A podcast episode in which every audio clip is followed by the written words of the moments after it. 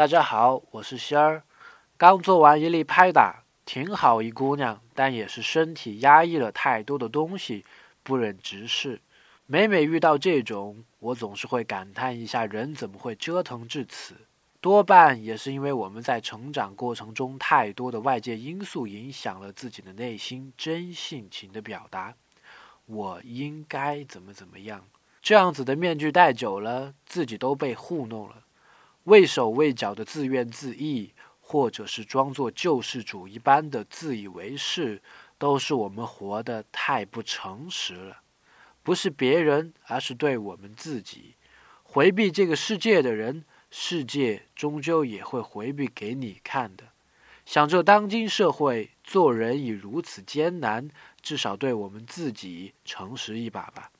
今天回复“诚实”“诚实”两个字，给你看一篇干净的散文。